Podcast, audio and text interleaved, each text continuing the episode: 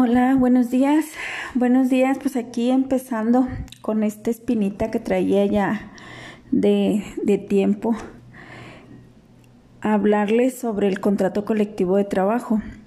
Yo soy empleada IMSS y me interesa mucho saber sobre mis, mi, mi contrato colectivo, ya que existe en mi unidad de trabajo abusos en todas las categorías, en todos los servicios, este, por, por la ignorancia que se nos que se nos da o que queremos ser, queremos ser ignorantes porque no tenemos el interés a pesar de que nuestro sindicato nos proporciona un contrato colectivo. Y ahora con los medios digitales pues podemos descargarlo en PDF pero aún así con la facilidad que tenemos de tenerlo, no, mm, no nos interesa leerlo. Entonces yo me voy a dar a la tarea a sacar las cláusulas más importantes de nuestro contrato colectivo. Por ejemplo, estoy leyendo que en la cláusula 3 es la cláusula de asesores y aquí nos dice muy claro que nosotros podemos, nosotros como personal sindicalizado, podemos ser asesorados libremente de las personas que así nosotros creamos necesarias. Miren, les voy a leer la cláusula como dice eh, estrictamente.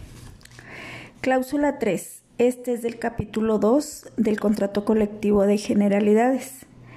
Es la cláusula 3, asesores, que a su letra dice las partes en todas las discusiones y actuaciones que versen sobre la interpretación y cumplimiento del contrato, de los reglamentos y los convenios respectivos podrán asesorarse libremente de las personas que estimen necesario.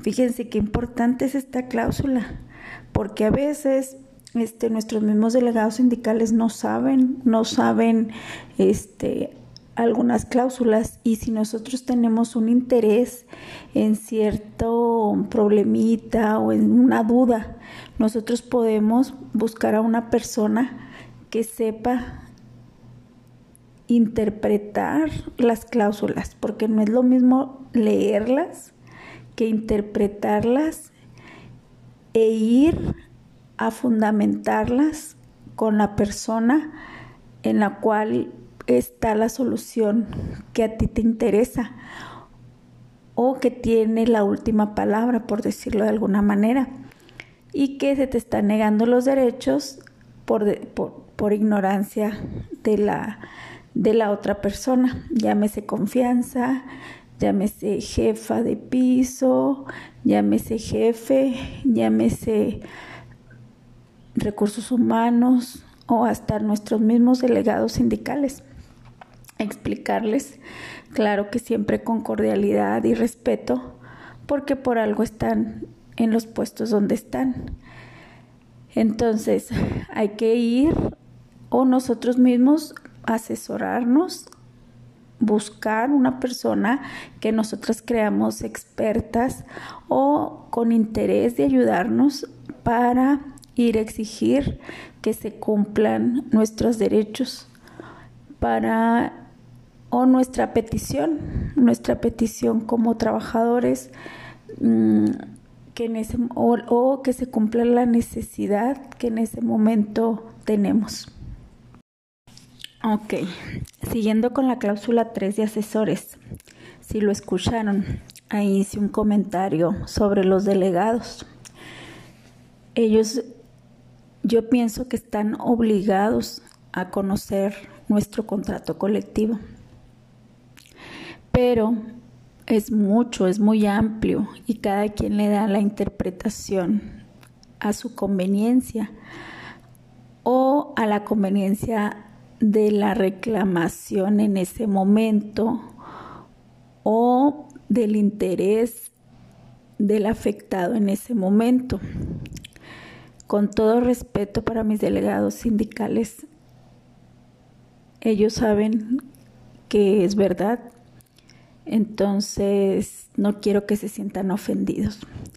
Al igual los jefes, los jefes ellos piensan que como siempre se ha hecho así, que como a ellos les dijeron que así se hacían las cosas, pues así las siguen haciendo sin tener el fundamento o sin tomarse el tiempo de leer cómo son las cosas, como que dice respecto a las cláusulas.